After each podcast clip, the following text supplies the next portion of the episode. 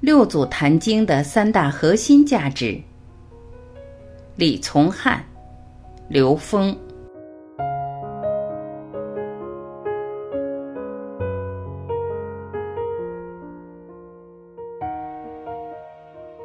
六祖坛经是佛教禅宗典籍、禅宗代表著作之一，亦称坛经，由佛教禅宗六祖慧能口述。弟子法海集录而成的一部经典《坛经》，佛教唯一由僧人所著而被佛教界和学术界共同称之为经的禅宗著作。刘峰、李从汉两位老师围绕六祖坛经，以对话的形式分享各自感悟，并基于丰富的知识储备，对此进行深度解读。第一部分，我们解读六祖坛经的三大价值。千年流传的汉传佛教经典。李从汉。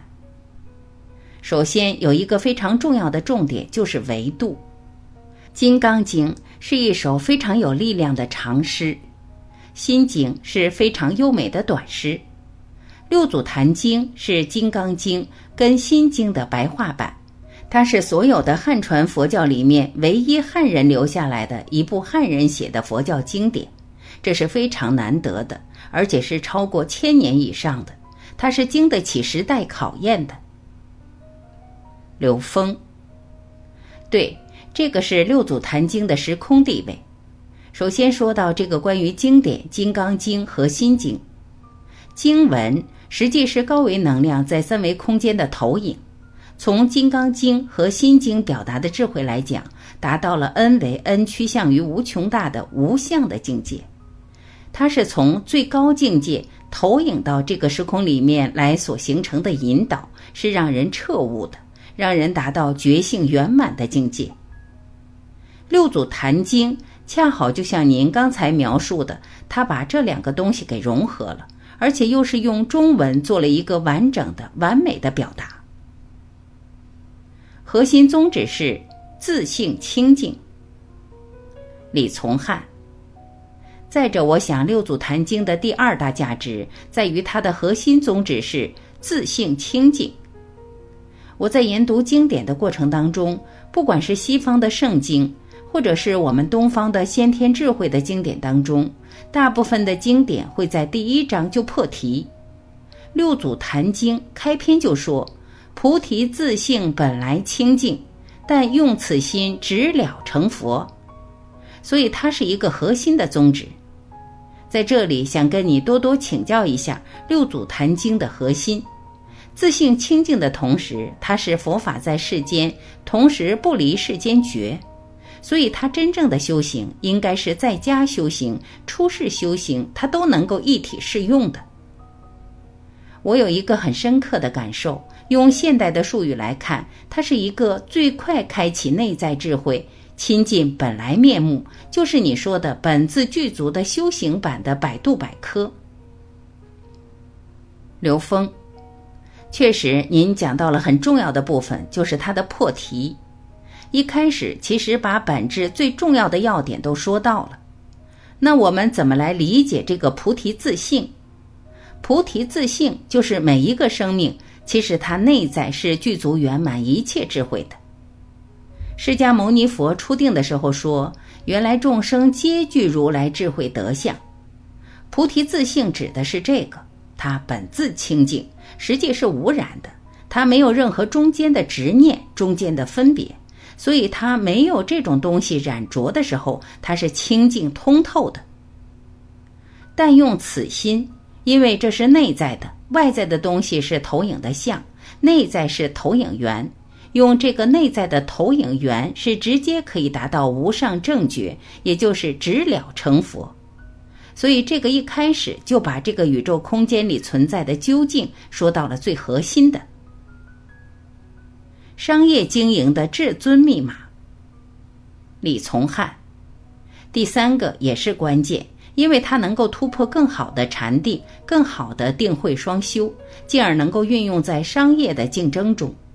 就像乔布斯，包括有很多的商业领袖，他们都有很好的向内观的能力，所以他们能够做到如如不动。我认为，如果能够掌握六祖坛经里面的精髓，它可以成为商业经营的至尊密码。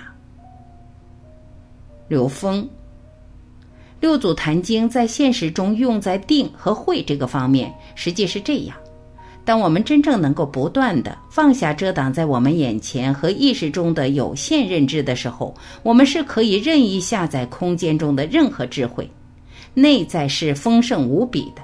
所以，它可以智慧的指导我们的现实。乔布斯的成就也在于他能够真正进入内在，他超时空的能够观到这个时空的整个全貌和未来发展的趋势。当然了，他可能是阶段式的、碎片式的看到了一点点，他就可以创造苹果这样的奇迹了。如果一个人真正的能够全然的在那个状态之中，那他对整个空间的一切是了了分明的。所以达到 N 维的时候，他就照见，他是从上往下，这是东方智慧的精髓。所以《坛经》在我们现实中，在我们的社会活动和我们做任何一件事情的时候，它有非常重要的内在意义。其实它可以引导我们跟我们的内在智慧去关联，而且不断进入内在更高的境界。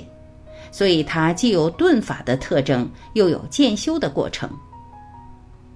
李从汉，是刘峰，《坛经》把这两部分，我觉得说的特别的好。您刚才表达的这几点，已经把它给概括性的说到了。李从汉。刘老师，您讲的让我想到，因为就像莫扎特在晚间散步的时候，他就突然接受到全息音乐的概念，然后他花了两周的时间才把它慢慢写下来。这让我想到，就是你所说的六祖坛经自性清净的背后，有点像道德经所说的“无为而无不为”。无为把自己变成一个通透的管道，能够真正回归到自性的宝座。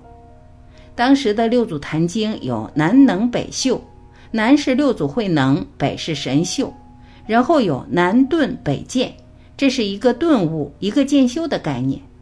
那时候神秀是强调从妄心入手去渐修，然而六祖慧能有一个重要的观点是要顿悟，扫除一切妄念，所以他指出一个很重要的必经之路。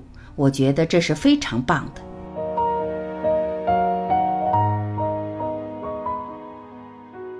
感谢聆听，我是婉琪，今天我们就到这里，明天再会。